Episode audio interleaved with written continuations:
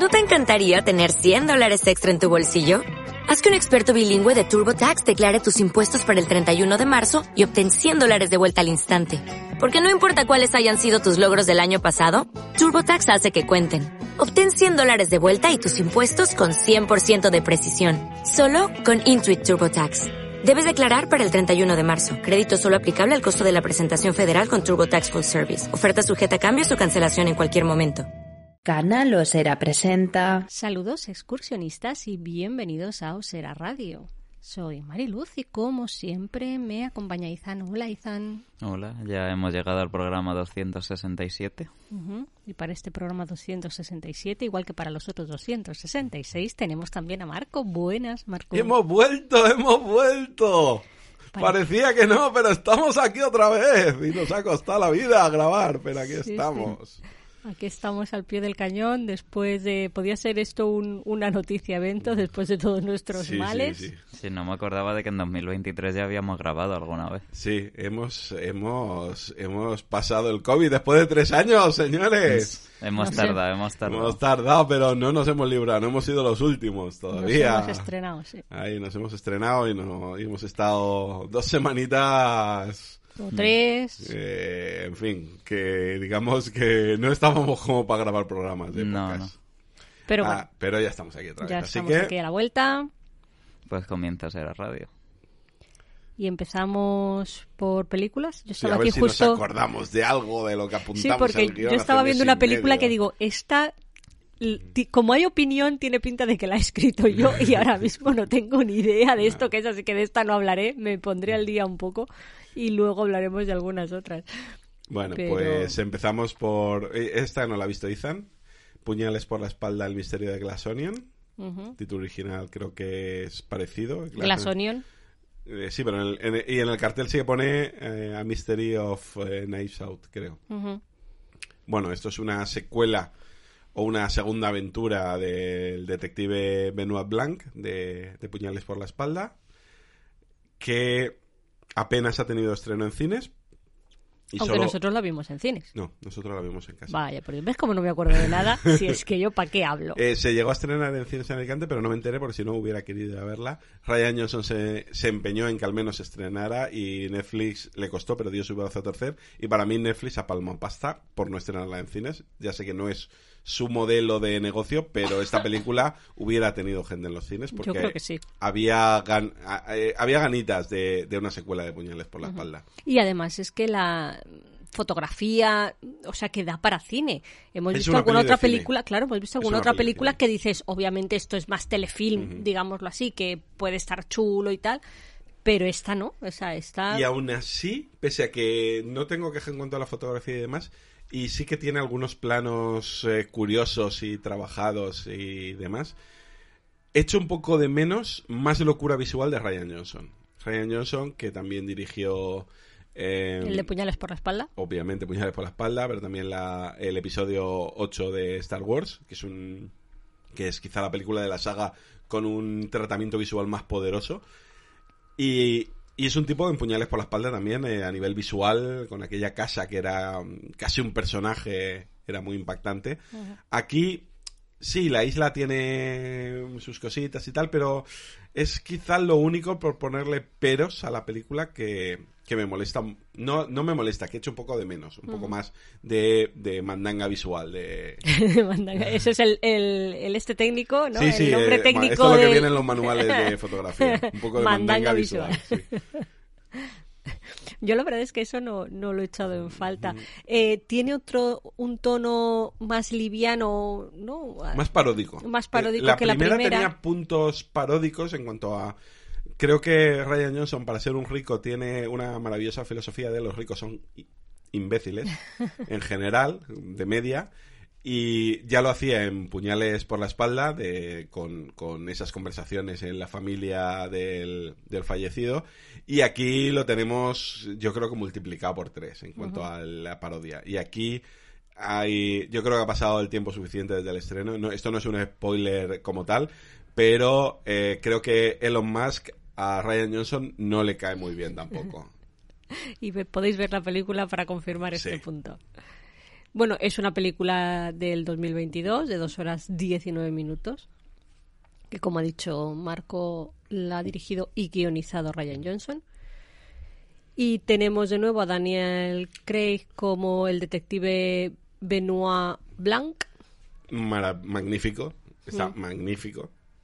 Es un personaje que eh, incluso verbaliza que es completamente alejado de James Bond. No, no dice James Bond, pero dice que no soy Batman. O sea que prácticamente tú entiendes que en ese Batman está diciendo Bond. y, y está muy bien. Yo creo que Y disfruta. además Yo porque tiene que- un punto de misterio, o sea, es un detective... Misterio me refiero, o sea, ¿sabes? Un halo, para mi gusto, eh, agradable. O sea, que no, no lo estoy diciendo como algo negativo. Eh, como ese punto de, de Bogart, no sé, a mí me recuerda... No, para nada, para mí no. Para ¿No? mí, para mí pues es mí sí. 100% Hércules Poirot. O sea, creo que prácticamente, creo que es una actualización de Hércules Poirot, el personaje de Agatha Christie. Eh, con ese acento, eh, Poirot lo tenía acento francés, pese a que era belga. O sea, pese a que era belga, no, acento francés. Todos lo pensaban que era francés, eh, era belga. Eh, y era exótico porque trabajaba en Inglaterra, con lo cual había un acento. Este Benoit Blanc también tiene eso, ese acento casi eh, casi indistinguible, no sabes exactamente, tiene una manera de hablar así muy peculiar y un toque amanerado, de hecho en esta película se especifica su orientación sexual de forma bastante obvia y hay una cosa maravillosa de la película que pasa en los primeros minutos, que no sé qué tal envejecerá, pero es la primera película que trata la pandemia de forma cotidiana. O sea, toda esta época del confinamiento, de las mascarillas, de ricos llevando mascarillas de, de ganchillo y este tipo de cosas. Eh, y lo trata de forma mm, muy cotidiana.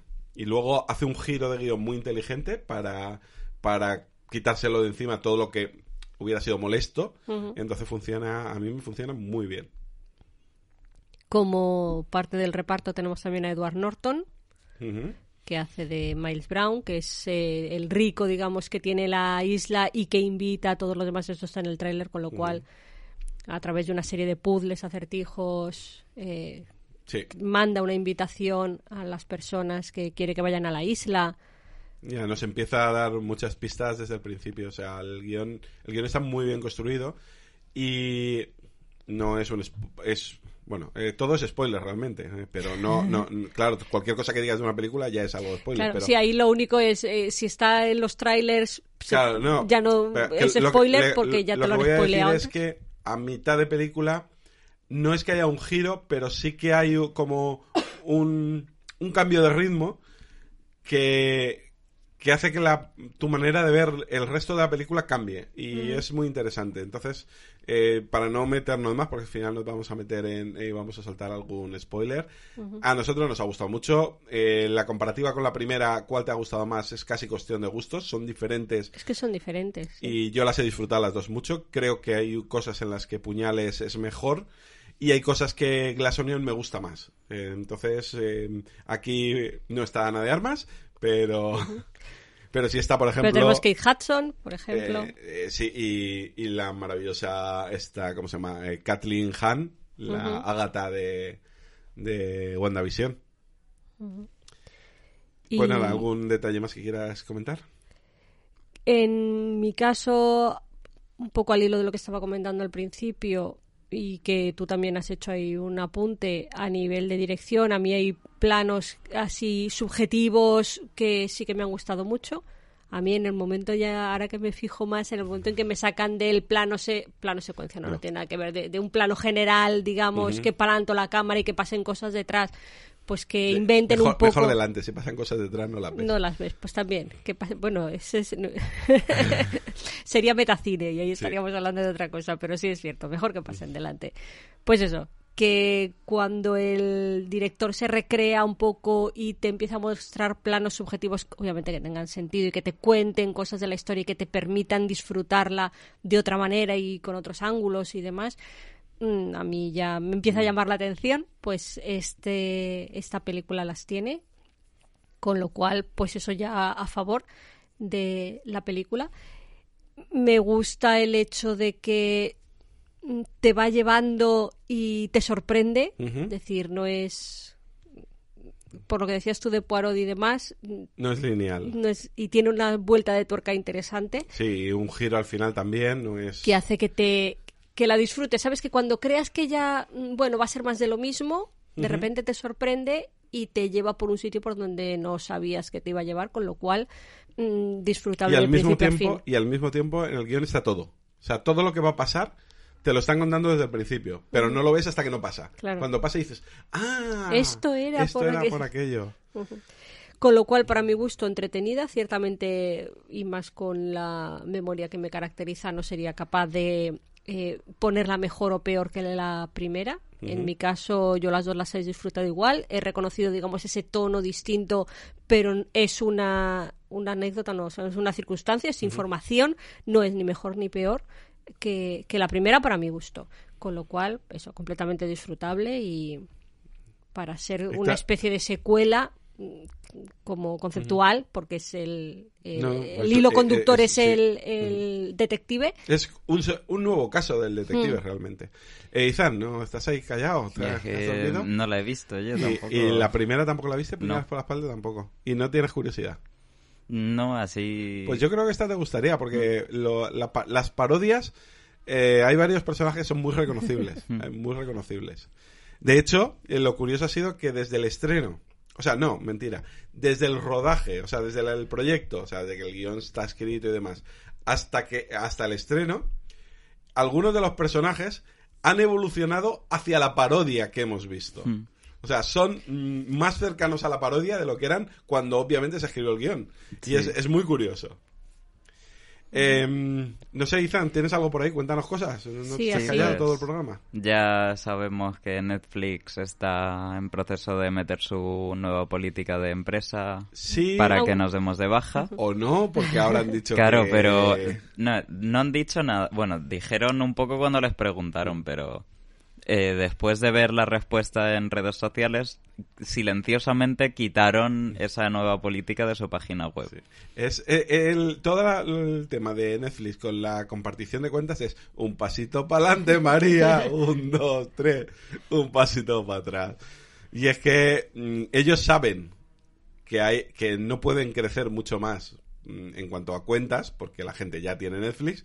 Entonces, con, con esta eh, las empresas tienen que seguir creciendo de manera absurda porque si no se supone que entonces es cuando empiezan a perder quieren coger en el caladero de las cuentas compartidas. Pero al mismo tiempo saben, positivamente, que en el momento en que mucha, la mayoría de las cuentas compartidas dejen de poder compartirse, dejarán de ser cuentas. Entonces perderán no uno, sino muchos eh, suscriptores. Claro, si es que el, el problema también que tiene Netflix es, a costa de todo esto de las cuentas compartidas, han ido subiendo los precios para compensar. Claro. Entonces, ahora se ha vuelto inviable el cambiarse a una cuenta individual para es que son los... eh, a, a nivel de cuenta individual, son los más caros con diferencia. Claro, por eso que se fueron subiendo el precio de individual para justificar subir el precio familiar, pero ahora quieren que todos los que se supone que este nuevo precio familiar justificaba se vayan a la individual. Así de- no lo no parece un modelo sostenible. No, no, y, y- Y ellos parece que están... A veces un, un becario dice, sí, va a funcionar. No, y eh, luego eh, otro dice, no, no estamos son, be- liando. Eso no son vicarios. Son gente con muchísimo dinero los que, que son los directivos que piensan que 15 euros al mes los puede pagar cualquiera porque Hmm. es lo que ellos se gastan en cacahuetes. Pero en el mundo real la gente comparte cuentas porque si no, no tiene Netflix. Hmm. O sea, nosotros no tendríamos Netflix al precio de Netflix. Porque ya tenemos otras plataformas que cuestan mucho menos, que te dan menos problemas, que tienen muchísimo contenido, no tanto como Netflix, seguramente. Pero, pero, más del que nosotros vamos a poder eh, disfrutar Claro, en, tres to- eh, vidas. sí, o sí, sea. eso, eso es otra. Entonces, Claro, pero mira que YouTube está mal de precio y Mm. por 15 euros al mes tienes YouTube Premium que te incluye el de música. mm, Que dices, tienes... es carísimo. YouTube ¿Eh? Premium es carísimo. Sí, pero Netflix más, fíjate cómo lo han conseguido Ya, hacer. pero es que eh, Netflix tiene mucho más contenido que YouTube Premium. ¿Eh? No, eh, YouTube Premium no tiene series, YouTube Premium no tiene anuncios. Por eso digo que, por eso digo que tiene más. eh, lo que te Es quita. otro tipo de es otro contenido. tipo de contenido. Pero. Pero tienes Spotify incluido. bueno, Spotify asterisco, pero Claro. es Spotify prácticamente. Pero bueno, que, que es un dineral, que es una locura, que ellos mm, de vez en cuando alguien antes de que lo pongan en marcha también cuando lo pusieron en marcha en la TAM en algunos países creo que perdieron cuentas a cholón entonces todos los experimentos de ese tipo les están saliendo mal Y casualmente siguen para adelante. siguen para adelante porque es eh, o sea hay los directivos que tienen que justificar su sueldo es el único sitio donde pueden coger nuevas cuentas Sí, pero que me hace gracia el, vale, lo probamos en Latinoamérica. La prueba sale fatal. Bueno, pero la prueba no, no es verdad. En Es Europa que- tienen más dinero, Sí, entonces... Sí, sí, sí, eh, pero es que es eso. O sea, hay una parte de la... Seguro que hay una, un departamento que está diciendo, eh, si hacéis eso, nos vamos al guano. Y hay otro departamento que dice, tenemos que hacer eso porque si no, no subimos cuentas. Dice que ya lo hemos probado y no funciona. Y hay alguien que está muy alto, dice, me da igual, vamos a tirar para adelante. Y hay, hay alguien que está un poquito más adelante y dice, "Mm, vamos a calmarnos. Claro, lanzamos globos sonda y dices, oh, Dios mío, va a ser Claro, que no. Van tirando globos sonda a ver, a ver cuando la gente nota. El problema yo creo que es que no han encontrado famosillos, que suele pasar en estos casos, que empiecen a hacer campañas diciendo, uy, que lo de que lo de compartir cuentas es robar, que no hay que porque eso ya ha pasado ya Sí, ha pasado sí. otras veces. Yo creo que ni eso han conseguido porque no saben cómo intentar convencer a la gente De que la piratería que es la más complicada. entonces, claro, Netflix entró en nuestras vidas y acabó con la piratería porque consiguió lo que muchos de los que entonces pirateábamos es, si yo no quiero piratear, yo quiero tener contenido a precio razonable, cosa que no teníamos. Netflix nos lo proporcionó y ¿qué pasó? La piratería prácticamente es súper residual ahora mismo en cuanto Claro. al audio. Y ahora cada vez está dejando de proporcionarse, cada vez el contenido está más caro más de- y más incómodo de acceder. y más, dices, ca- más pues, caro, más atomizado, más incómodo. Sí, y aparte hay una cosa que no sé si estáis de acuerdo, pero que, y no sé si solo lo está haciendo Netflix, porque como yo soy muy parcial, no veo muchas de las de las plataformas que existen hoy en día, a lo mejor lo están haciendo todas y yo no me he enterado. Pero tengo esa sensación con Netflix que antes era casi la rescatadora de series Sí, y no, ahora y de repente se lo cancela cargan, todo. sí. Claro, para mí Netflix uno de los- sus grandes errores a nivel de imagen de marca es precisamente ese. Netflix cuando nació empezó... Claro, la filosofía de Netflix cuando apareció, eh, por ejemplo, la famosa serie de Breaking Bad, que es una de las mejores series de la historia, cuando se, cuando se estrenó no le hizo caso a nadie. Empezó a tener éxito a partir de la temporada 3 o 4, que Netflix compró todas las temporadas, las puso y la gente las rescató y las descubrió. Y, y Netflix lo que hacía, entonces no producía, sino que compraba paquetes de series que ya habían terminado, las ponía, entonces la gente se las volvía a ver o las Claro, sí, descubría de ver, nuevo. que Netflix era un sitio donde alquilaban CDs y, Sí, y bueno, tú los y devolvías. Y, sí. y luego lo que hicieron fue irse a online y decir, ahora puedes hacer streaming de todo esto que estabas alquilando. Sí, Entonces, pero, pero que a nivel de ese era el series, sistema. claro, a nivel de series lo que hacía era ponerte un contenido, por eso el binge watching, pero porque las series ya estaban hechas. O sea, compraban series que ya se habían emitido. Dijeron, bueno, pues si las producimos nosotros, nos ahorramos el dinero, no tenemos que pagar tantas regalías, no tenemos que, que pagar dinero. ¿Qué pasa? Que entonces eso les obligaba a construir toda una temporada con unos gastos que no es tan fácil. ¿Qué pasa? Que las series, pues Castle y bastantes series, las compraban y las terminaban porque les interesaba, les era más barato porque ya se traían a los fans. Pero claro, no es lo mismo cuando tú creas una serie, no le das publicidad. Mm, Tienes que esperar a ver si se hace viral casi por ciencia infusa porque no haces una promoción adecuada. Eh, claro, lo que es el ruido dura nada porque estrenas toda la temporada, la gente la tiene que ver inmediatamente, si no, no la renuevas.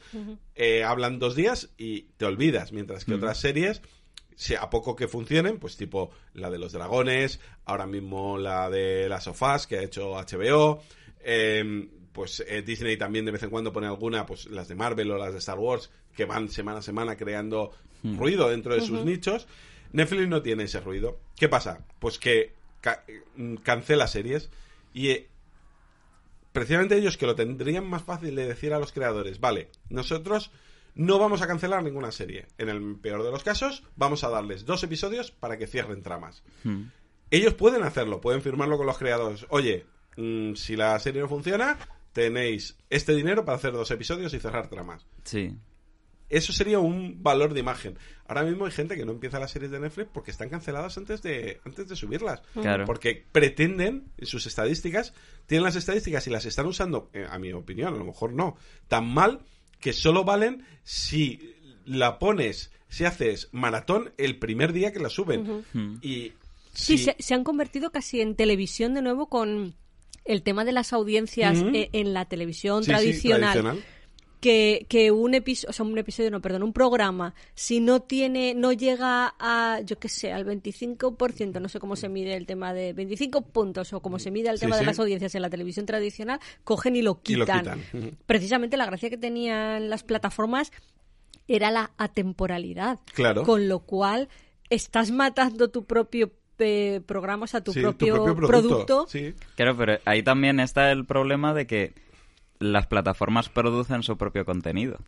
Entonces, se- su incentivo, o sea, son ellas las que deciden lo que vive y lo que mueres porque solo existe en su plataforma. Sí. Y si su algoritmo de recomendación no funciona bien y esa serie no la recomienda, pues te acabas de cancelar una serie nueva que no ha llegado a Y, estrenarse. a ver, ya, ya metiéndonos en, en otros temas, precisamente yo creo que ese es uno de los problemas que en algún momento, eh, como pasó en el cine en los años eh, 30-40, de, de- se le debería de meter mano con las leyes antimonopolio. El exhibidor no debe de producir. Debe de haber una empresa que produzca y venda a los exhibidores tanto para el audiovisual como para el cine. Para eso son eran las leyes antimonopolio que evitan ese tipo de, de, de dictaduras. Claro, sí. Esa es la cosa. Ahora mismo, todas las plataformas de streaming, todas no se salvan ni una, son horribles. Cada una. No, sí, en temas tecnológicos de la plataforma. Bueno, temas tecnológicos, Netflix funciona muy bien, lo que pasa es que su algoritmo no. Pero una- ¿sabes? Netflix no ha cambiado, o sea, no ha cambiado nada desde hace un montón de Eso tiempo. es cierto, pero funciona mejor que las demás. Sí, por comparación, pero es que estás comparando, ¿sabes? Son como las elecciones de Estados Unidos. No estás comparando precisamente. Eh, Amazon es una plataforma que a nivel técnico para mí ha ido a peor. Sí. Era una plataforma que Y yo encima te ponen bastante, anuncios. Que yo veía bastante y eh, que es la que menos veo de las que tenemos Mm. ahora mismo. Bueno, pues eso, que por cerrar un poco, veo que estáis de La- acuerdo la conmigo. tertulieta. El, el tema nos ha pasado que lo comentaremos en el próximo programa con un poco más de detalle, pero con la monja Con la guerrera, monja guerrera. que vamos a ver, porque nos faltan dos episodios, Claro, a sí, ver, sí, la vamos a acabar, pero no está acabada. claro, la historia es que no sabemos si al final ¿Tiene cierre o...? tiene un, por lo menos un mínimo cierre o se ha quedado de manera abrupta, con lo cual es, eh, por más que nos ha sorprendido agradablemente, no es vamos a poder no, recomendarla. iba- va a ser frustrante. Claro, a ver, por cómo acabó la primera temporada, tiene pinta de que va a acabar por todo lo alto la serie. Entonces, sí. eso, eso al, eh, al espectador es frustrante. Es decir, lo has pasado bien durante el viaje, pero te han dejado sin terminar algo que estás viendo. Te han conta- te han- y, y la solución, cuando eres el propio productor, es fácil, porque es en los contratos dejar claro a los creadores, tú tienes que escribir dos episodios en más, tenerlos preparados por si no, por si económicamente no nos es viable, porque así la gente le va a ser mucho más fácil a- afrontar. Y aparte serie. recomendarla, que Claro, esa es la claro. historia. Sí, es que puedes tener un buen producto que se te muera porque no lo has cerrado y con lo cual Claro, la, la gente no, no lo lo recomienda. recomienda, No, no, es al contrario. Es decir, no, no te pongas esto porque sé que no termina. Claro. Pues nada, eh, voy a comentar mi, mi asesino de tiempo de estos días.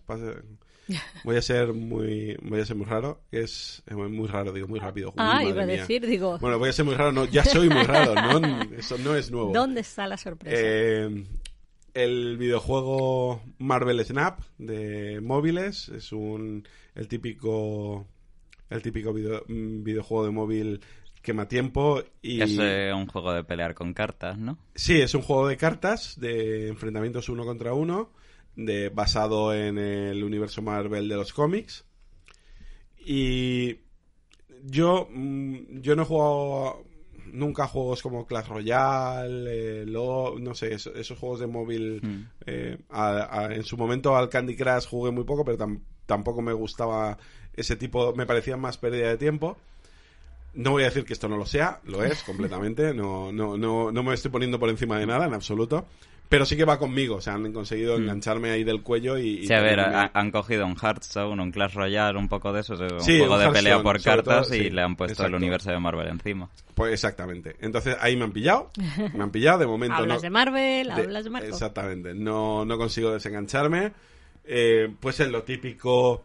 Eh, pues si habéis jugado videojuegos de ese tipo, o juegos de cartas tipo Magic, por, decir el más popular, Pues es eso. eh, tienes una serie de. un mazo de. de un- una cantidad de cartas con superhéroes de Marvel y supervillanos que tienen una serie de efectos y que comban entre ellos.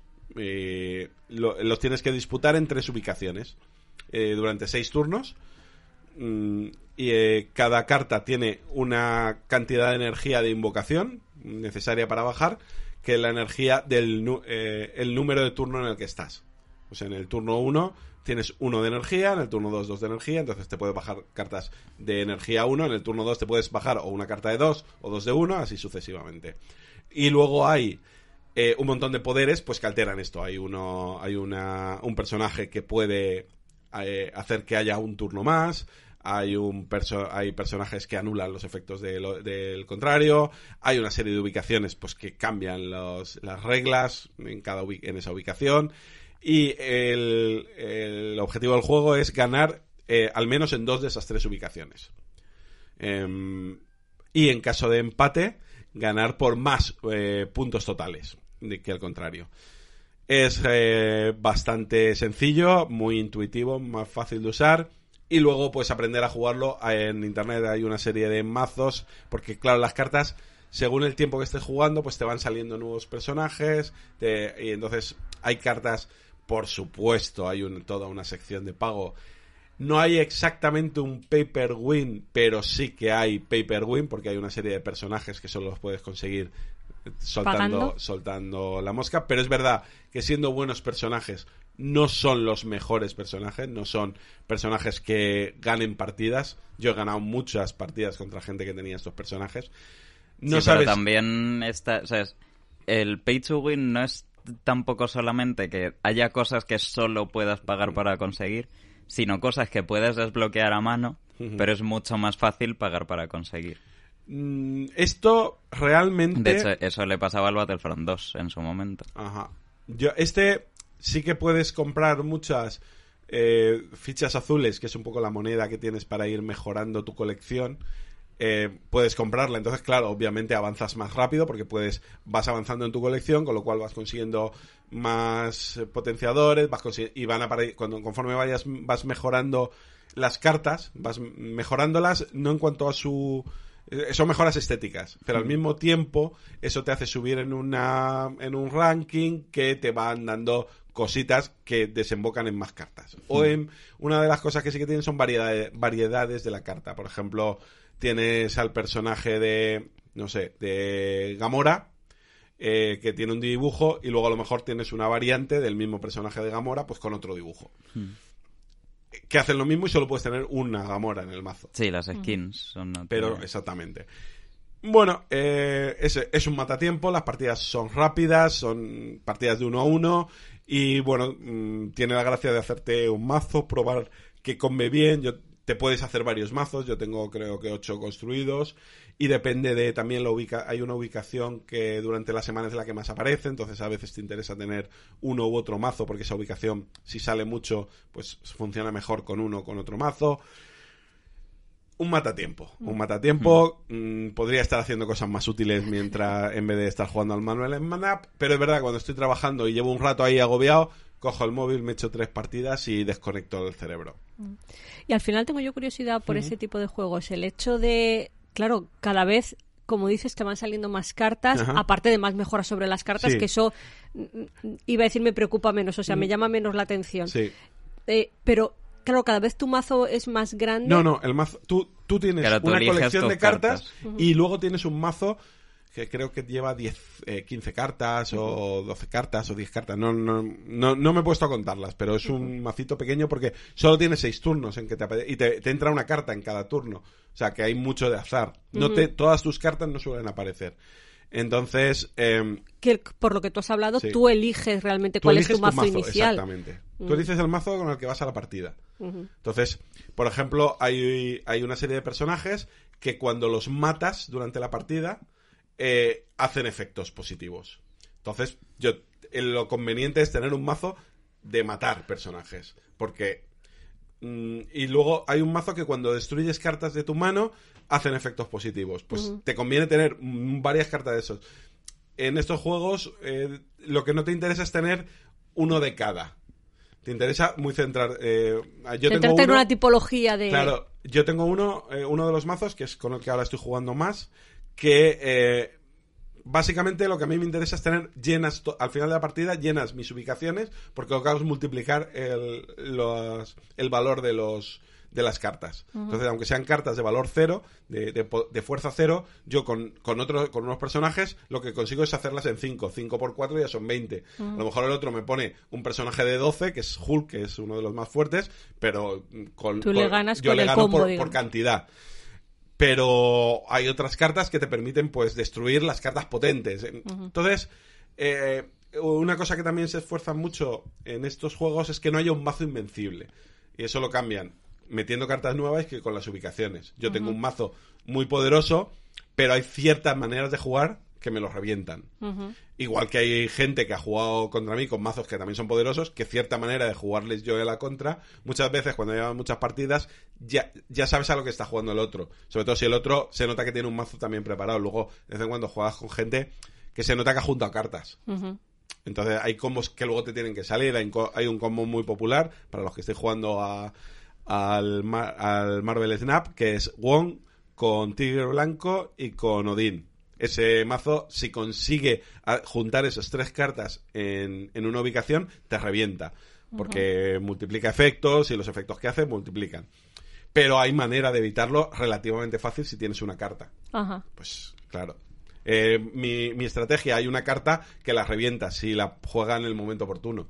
Sí, que también en parte un poco es un poco qué es lo que pasa en los juegos Claro, si hay, tradicionales, hay un poco de suerte. hay contraestrategias. Claro, entonces es- eh, yo hay un par de cartas que a mi mazo eh, más potente los revienta, los revienta, te lo destroza. Bueno, pues has perdido la partida, le das a jugar y, y a otra, ya está. Ujú.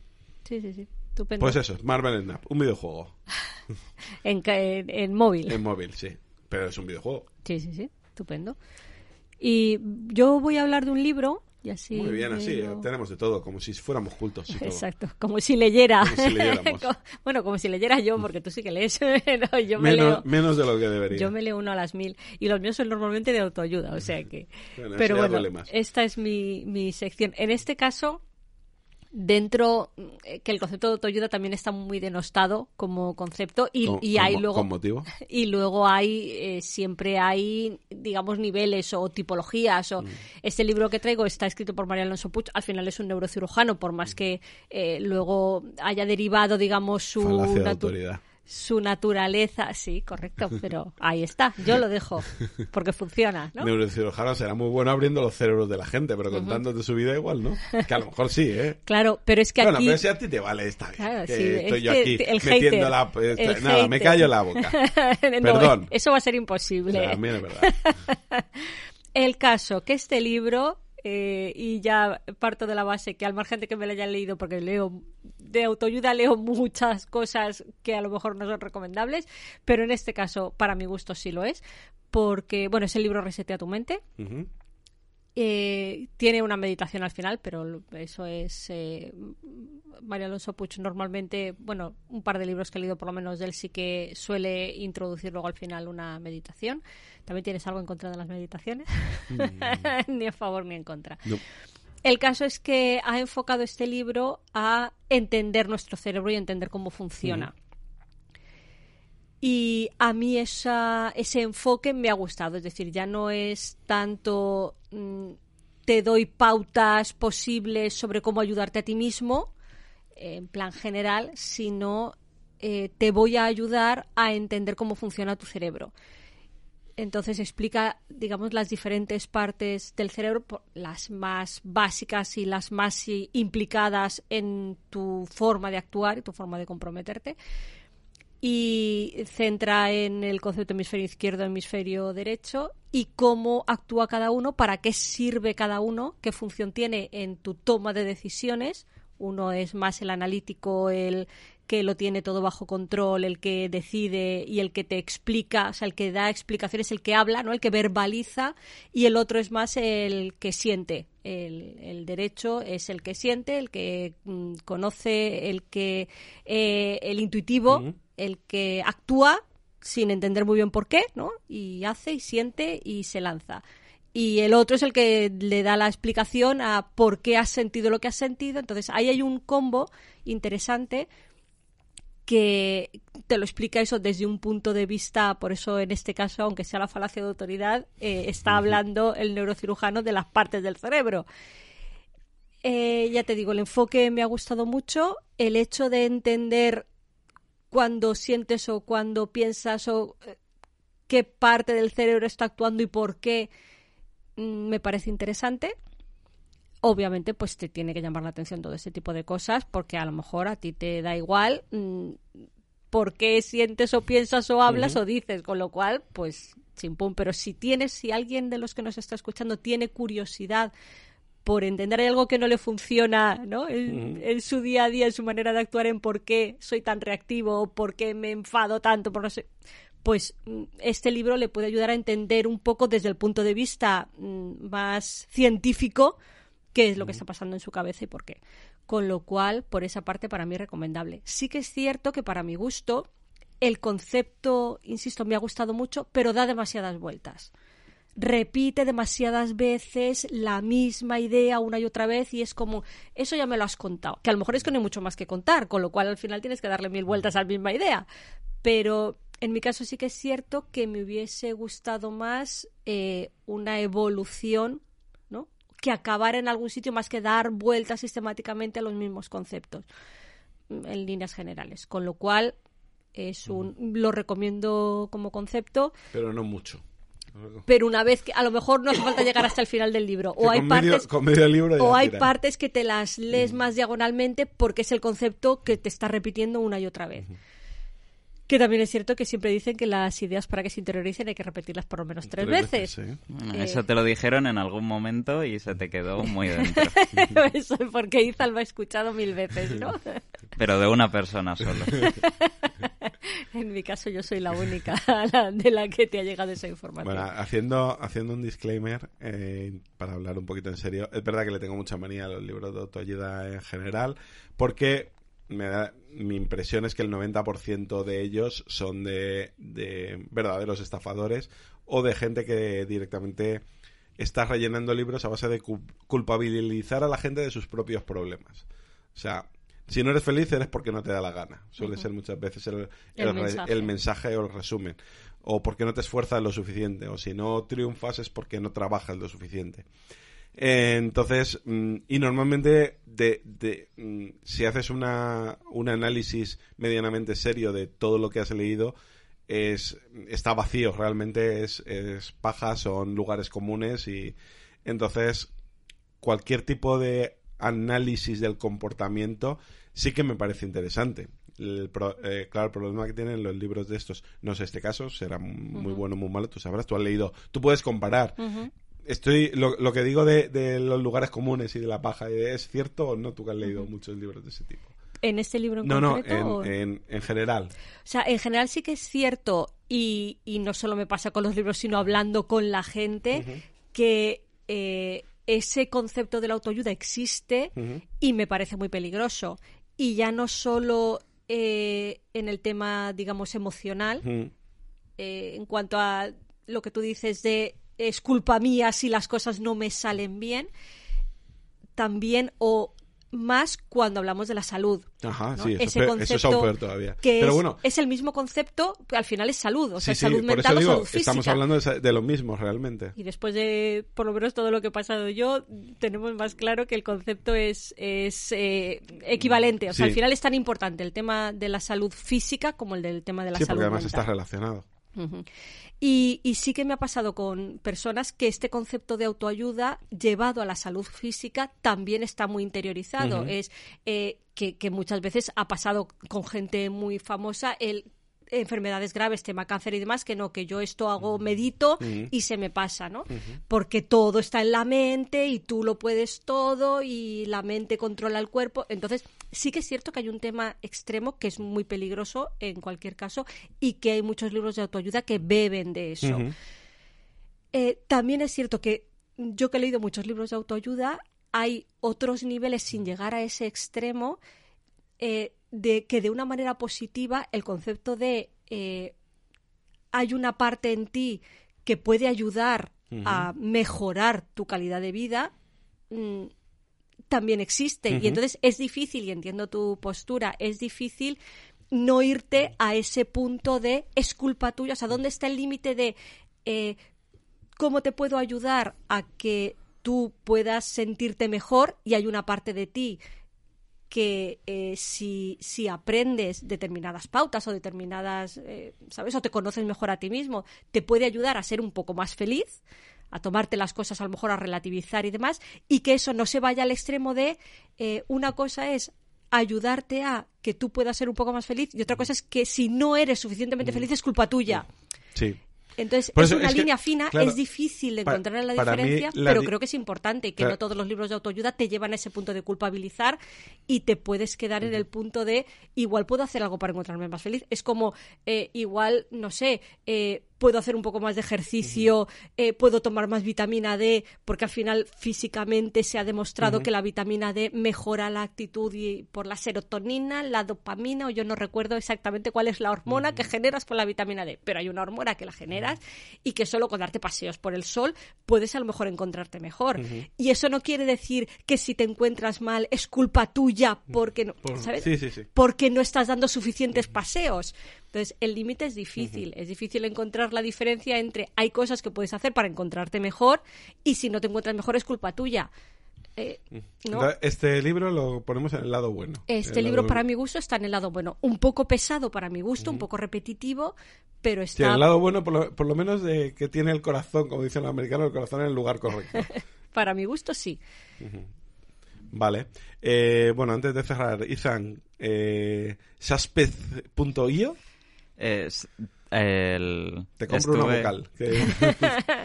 el Shapes.io es un, un juego de, un jueguecito básico de fábricas que estaba jugando porque tiene versión demo web. O sea que esto se juega, lo estás jugando eh, en el navegador. Bueno, me lo pasé en un rato en el navegador. Sí, no es, la demo es un momento. Pero sí, es la idea es el concepto de juego de hacer fábricas tipo pues Factorio, Satisfactory y estas cosas, pero llevado a lo básico. Entonces, tiene estética de juego.io de estos online como pues eso, agar.io y tal, que es muy básico. Son bloques de color y poco más pero consiste en... O sea, pero del estilo, cuando dices bloques de color, del estilo del Minecraft, así como todo muy cuadriculado, muy pixelado, o, Es que es eso, sí, de ese estilo, pues agar.io o el diep.io son formas muy básicas con colores muy básicos también. Sí, que parece hecho casi con los programas, eh, con el programa que es eh, de, programación súper simple, hmm. ¿no? Eh, pero eso, entonces, yo qué sé, tienes tienes sitios como e, este si pones una máquina de recolectar aquí te da círculos aquí te da cuadrados aquí te da esta cosa. Y luego en otros te dan colores. Y tienes un como un núcleo central que te pide cosas para ir desbloqueando un círculo amarillo, un cuadrado rojo y tienes que juntar colores con formas o... A ver, estás jugando a un Eurogame, ¿eh? o sea, ¿por qué, ¿por qué luego no quieres jugar conmigo igual a cubitos? Pon los cubitos aquí, te los llevas, chico, sin el ratón, con la manica... perdón, sigue. Pero eso también están, se le va añadiendo complejidad con el tema de que puedes cortar por la mitad, girar, puedes luego juntarlos otra vez, entonces cuando el, la demo no llega muy lejos, pero el juego completo que vale 15 euros en Steam, eh, sí que te llega a hacer cosas bastante complejas. Entonces, para es eh, muy juego introductorio. entras con claro, entras con este juego que es facilito, la curva de aprendizaje es muy ligera y luego ya te puedes meter como todos estos juegos comparten mecánicas en muchas cosas luego ya te puedes meter en, yo que sé, un Satisfactory, un cualquier cosa así, algún mod de Minecraft incluso también. O sea, al final el, objetivo de este juego es eh, cumplir objetivos, valga la redundancia, ¿no? Hay un, una mente central que te pide... Claro, tienes, yo que sé, nivel 1, entrégame 10 círculos. cuando lo hagas, desbloqueas eh, esta cosa. Vale. Y luego tiene en el... En paralelo a eso, si entregas X otras cosas puedes mejorar lo rápido que van las cosas. ¿Y esto se juega en PC? Sí, es un juego de PC. ¿Y que puedes comprar en Steam? Sí, tiene la demo gratis en web y luego en, en Steam tienes a 15 euros el juego. ¿Y te lo vas a comprar o es demasiado simple para ti? Este no me lo compraré por eso, porque ya estoy Tú, con los tú juegos. estás en otro nivel. Pero los desarrolladores están jugando, están trabajando en el 2, Ujú. que ese sí que he visto algún teaser, igual me lo compro en su momento, según lo que valga. Porque se parece que va a tener más cosas. Vale. O sea, y es de Tops PR, también es comprar una vocal aquí, ¿eh? Sí, sí, por eso no, no- Tops ni lo he intentado. PR Games. Vale. Eh, bueno, antes de, de pasar ya al, al final, vamos a hablar rápidamente de una serie española que nos ha sorprendido positivamente y que de hecho... Ah, Machos Alfa. Sí, si te parece bien. Perfecto. que incluso gente con la que he hablado también la ha sorprendido positivamente porque pa- parecía la serie tenía el peligro de ser otra cosa y no lo es. Es una serie de Netflix creada por Alberto Caballero, Laura Caballero y Daniel de Orador que creo que si no me equivoco son los responsables de la que se avecina. Ah. Y Quiero decir, pues menos mal que no lo he sabido antes, porque igual es que yo a la que se avecina no le tengo mucho cariño. no, pero pero sí que es ha tenido verdad- mucho éxito. y- Claro, y que es una. Es, es la última gran serie costumbrista española. A mí tampoco me gusta. He visto, ve- veía capítulos, ahora creo que sigue existiendo, pero no, no, no me interesa. Pero, pero hay que reconocerle su valor, positivo y negativo. Pues- pero no deja de ser la última gran serie costumbrista y la última gran serie de televisión generalista de, de este tipo de comedias, con todos sus problemas. Aquí, al pasar al formato Netflix, han podido jugar con una duración de capítulos más controlada, con un control más, más férreo de los personajes, no necesitar eh, pues extender el, el world building a, a miles de personajes para poder sostener unas tramas, mm, muchas tramas para poder rellenar muchos minutos. Que también es cierto, claro, que es que, por ejemplo, a la que se avecina, yo no sé cuántas temporadas tiene, pero Tiene muchas muchísimas. temporadas de capítulos muy largos. Y entonces, aquí, pues esto es una temporada muy cortita, creo que son 8 episodios, 10 episodios, eh, de una duración pues contenida, con eh, prácticamente seis personajes protagonistas, ni siquiera yo diría que cinco, que son eh, Fernando Gil, Fele Martínez, Gorka Ochoa, Kira Miró, Raúl Tejón, eh, Paula Gallego, Raquel Guerrero, María Herbás y muchísimos cameos, muchísima gente de, de- de otras series que, que se pasa por allí a hacer un personaje. Y la serie juega eh, con... No deja de ser un matrimoniadas del siglo XXI, Sí. no deja de serlo, problemas, digamos, de pareja más actuales. Hay una cosa que hace y es, tenemos tres mm, parejas en crisis que son muy diferentes entre sí. La serie no entra en contarnos por qué son amigos esos tres hombres que no pueden ser amigos en el mundo real. Y creo que hace bien, porque no dejan de ser elementos para una trama, entonces intentar explicarlo creo que sería perjudicial. O que requerirías, digamos, darle tantas vueltas para que fuese mm, Que- creíble o claro. sostenible que, que dices, ¿para qué? Entonces, da- sí, porque son un, un municipal mm, garrulete, un tío súper riquillo, o sea, un gran ejecutivo de televisión y un arquitecto mm, bastante tiraete que no, no encajan, no encajan. Ni siquiera las edades son tampoco exactamente, podrían serlo, pero, pero no mucho. Pero funcionan bien, tienen buena química, los pone, los sacan, bueno, hay otro más que es un, un, un encargado de un restaurante, un bar restaurante. Entonces tenemos a esos cuatro, esas cuatro parejas, he dicho tres son cuatro, que los ponen jugando al pádel juntos. Me parece Y a partir de ahí, tú ya te imaginas lo que quieras. A mí esa parte me parece muy bien. Me parece bien que el riesgo de la serie, por lo menos cuando yo la vi presentada, era que es tomar a uno de los dos, o bien muy al nombre eh, y fuera un eh, todas las tías están locas, o fuera todo lo contrario. Eh, Las mujeres son muy buenas y los hombres son todos idiotas. La serie se maneja en el centro de esos conceptos. Hacia el final Sí, no- se le va un se le va un pelín, pelín. hacia un lado que no me gusta porque la serie lo estaba llevando bastante bien.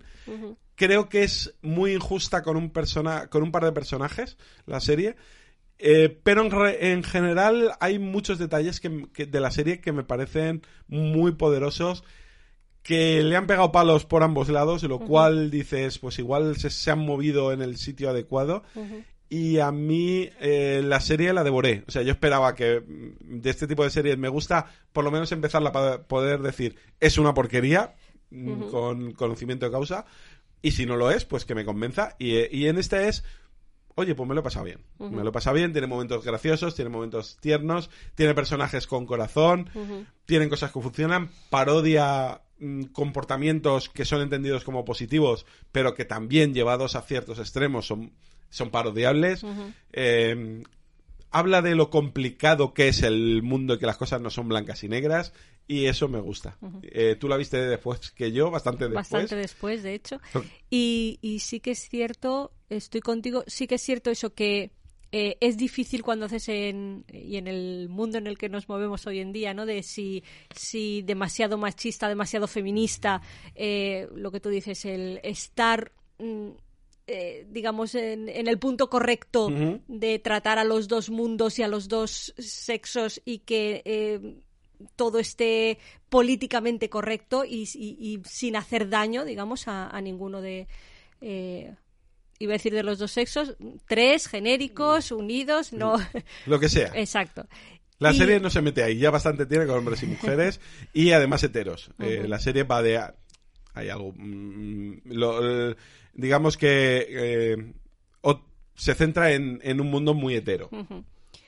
Y... Esto no es ni bueno ni malo, es... Eh, sí, es un hecho. Y mm, eh, eso, sí que es cierto que hay algún momento en el que mm, se me desequilibra un poco uh -huh. la balanza, pero sí que me gustó lo que tú dices, que hubo una época en que parecía eso, que eh, la, yo qué sé, eh, me viene a la cabeza Los Serrano, bueno. Eh, sí, sí, me he ido muy lejos, es que soy mayor. Uf, sí, sí, a, y a la a Ranciest. Claro, sí, por eso me refiero, o sea, que esa época, gracias a Dios, ya ha pasado de, no, es que los hombres son tontos y las mujeres eh, son súper inteligentes sí, y perfectas. Pero, y... Pero, pero, al mismo tiempo tienen que ir medio en pelotas o, oh. o sin sujetador uh -huh. para poder seguir vendiendo la serie. O sea... Por eso, o sea, que, que gracias a Dios toda esa parte ya ha pasado si esa parte de en pelotas y demás, ya la verdad es que ni me acordaba, me iba más por el tema este de el feminismo llevado a un extremo que... Sí, que, que no es feminismo. Exacto, que, que, eso ya es... es eh, eh, desagradable, o sea, mm. no es ni real ni, ni ayuda a las mujeres en ningún sentido. Para mí no, no va a ningún lado y en este caso eh, tanto hombres como mujeres hacen cosas bien y cosas mal. Y, y, esa parte sí que me gustó mucho, en ese sentido un poco lo que decía del equilibrio y digo, hay algún punto que todavía creo que es mejorable. Creo que eh, el cierre de la serie, no quiero decir nada porque es spoiler, uh -huh. pero creo que es bastante injusta con algún personaje, con otros no. Otros, uh -huh. desde el primer momento, mmm, se merecen Dice, no sí. acabar bien, eh, porque. Pero hay algún personaje que es demasiado benévolo con uh -huh. la serie, con, con, su, con su actuación. Y y no me, no, me, no me parece justo como la serie ha ido llevando. Uh -huh. A ver, que las eh, no es la es una serie, no es la vida real, por lo tanto, sí, en la vida real la, la, vida es injusta, pero estamos hablando de una serie y las series, toda, todas las series y las películas tienen, castigan y premian uh -huh. los guiones. Ahí, no, no, tienen por qué castigar siempre a los malos, uh -huh. pero si el tono de la serie va de de, de, de, eso, porque el tono de la serie va de eso en muchos personajes, no, no, no me parece bien que con unos lo hagas y con otros no. Uh -huh. Entonces, eh, es de lo poco criticable. Los actores y actrices están bien eh, dentro de sus roles. Uh -huh. eh, tiene algún personaje curioso, como el de la. Eh, el de la asistenta, que, que, le da un toque de humor uh -huh. muy gracioso y, y, que al mismo tiempo la serie es muy consciente de lo que hace con, con el clasismo y demás y juega eh, está muy bien escrita. Uh -huh. eh, creo que la serie y es muy difícil meterle mano y criticarla porque como si tú dices, es que es que es demasiado feminista, o sea, se pasa se pasa de feminista a lo que llaman embrismo. Eh, pues no, porque al mismo tiempo te hace esto, esto, esto uh -huh. y esto. Y al mismo, es que la serie es machista porque pasa esto, esto. Ya, pero también hace esto, esto y esto. Entonces, la serie se maneja en un camino muy... O sea, en un río con muchas rocas, pero las esquiva bastante bien. Entonces... Sí, eh, eso, porque alguna vez a lo mejor se puede pasar de feminista, Sí. pero luego en otro momento se pasa al otro lado. Sí, sí, con lo cual- con algunas rocas se pega, Sí, pero mantiene a flote el barco. Y, y, oye, qué, qué, qué analogía más chula me ha salido, ¿eh? y no la había preparado. Y nada, a mí la verdad es que no la recomiendo así a lo loco, pero yo he pasado un buen rato con ella. Sí, yo creo que eso, que como para, sin grandes pretensiones, para pasar un ratillo entretenido con algo español, que eh, hoy en día a lo mejor no- todavía no vemos mucho y no lo podemos decir con muchas de las series, pues yo creo que se, es bastante agradable de ver y, y eso, como no es demasiado larga tampoco, es una temporada, ni los episodios son excesivamente largos, es algo que, que puede estar entretenida y sin que se te haga pesada. ¿no? Vale, Izan, pues cuéntame hace 200 programas, un 9 de febrero, casi casi hemos cuadrado fechas, de 2015. Madre mía, qué tiempo llevamos haciendo estas cosas. Dice, hemos estado de obras, estábamos de obras. Sí, estuvimos aquí en el, Se ve algún cambio en el estudio. en el estudio. Mm. Igual mover en aquella época mucha obra aquí arriba tampoco. No, hasta cambio. 2018 no, No, pero- empezamos a hacer cambios grandes. Oh, sí, sí, cambio grande, sí. Te- hemos tenido la, eh, teníamos la mesa aquí, luego la pasamos allí, eh, luego la, la tu- teníamos en vertical, o no, sí, hicimos cam- yo, yo no me podía estar quieto. O sea, El estudio fue evolucionando. evolucionando mucho. Compramos la mesa esa gigantesca, Sí, no- bueno, sí, esa mesa. por eso. Primero teníamos eh, tablas, sí, sí, sí. Hemos hecho, hemos hecho cosas. Después de quitar el Scalestic, que ese Eso, ya fue, bueno, un- eso fue cuando empezamos a hacer podcast. por eso, que después de a partir de ahí ha sido un no parar. Bueno, y vimos una película. Sí, Into the Woods, que parece que era un programa doble entre esta y la segunda de Bob Esponja. Esa era la época en la que todavía te enfadabas con nosotros cuando no te llevábamos al cine y entonces en esta te llevamos y dijiste, por fin, que estoy hasta las narices de que no me llevéis. Y nos gustó más la de Bob Esponja que la de Into the Woods, por Eso lo que veo. parece, sí. A Sí, ti yo- sobre todo. La Sí. de Into the Bus le diste, por, o sea, hasta en el carnet de identidad. Yo, sí, le es pusiste un 3. Un 3. Es que eh, era un musical, si no Sí, recuerdo era un mal. musical. Y, y bastante, bastante nefastillo, por lo menos en lo que recuerdo. Y, Y luego, luego, eso, la segunda de Bob Esponja, Ujú. creo que es la segunda. es eh, una de animación 3D. Sí, que luego con- tenía poco de 3D. Que salía banderas. Y ahí ya no Sí, me sí, acuerdo. creo recordar. Pero Bob No Esponja, sé. un héroe fuera del agua. Sí, pero en la siguiente salía Keanu Reeves. Sí, sí. Salía, en esta creo que salía banderas de pirata. En la siguiente sale Keanu Reeves de arbusto. Pues esa no me fijé yo. No, eh, no, esa No, es que la siguiente es ya muy reciente. Ah, vale, vale. Vale. Eh, luego hablamos del San Valentín sangriento, que íbamos a hacerlo. Ujú. Y que, Eh, en donde- aquella Claro, época hablábamos era- de cosas dos semanas antes, una semana antes y la semana de después. O sea, así rellenábamos programa Mm. con el mismo evento mil veces. Y claro, es que era el 14 de febrero, aquí estábamos Claro. a 9 de febrero, o sea, lo teníamos ahí en cierres, era de los primeros eh, gran- embolados en los sí. que nos metíamos como organizadores. como O organizadores. sea, coorganizadores, porque eh, yo me encargué de toda la parte de montar aquel podcast, que fue donde conocimos a un montón de gente de, de lo que luego fue la asociación. Y, y volvimos a ver a gente que habíamos eh, conocido en las Spot Nights. Y estuvo muy bien. Por eso, con lo cual Y aquí fue- estábamos de los nervios, Claro. Y una entonces, semana en, en vista el próximo programa, Izan nos contará que fue la primera vez que se subió a un escenario. Es verdad, ya, eso el, el que viene. Vale, y en el programa anterior, que ya no nos acordamos hace casi tanto tiempo, No, pero esta no es la primera vez que hicimos un programa en de carreras. no, pero es la primera vez que te subiste a un escenario a actuar, porque en el San Valentín Sangriento Ah, claro, te subiste a eh, hacer fue la lo de tienda la- los La horrores. tienda de los horrores. Pero bueno, eso supongo que la- en el próximo programa lo comentaremos. Eh, en el programa anterior, 266. Wakanda, Matilda y Avatar. Pues eso, ¿no? Sí, pues ya está. es que he leído el título del programa. Ah. Sí, pero es que es de lo que Sí, pero es que ¿no? eh, eh, esos tres temas, Wakanda Forever, el musical de Matilda y Avatar 2. Pues nada, Sí, perfecto. Fue, fue un programa bastante peculiar, de, centrado en tres películas. Y, y casi, eh, casi fue el último al paso que, que nos dejó el puñetero virus. Vale, y nos ha dejado un comentario el amigo Frank Guerra.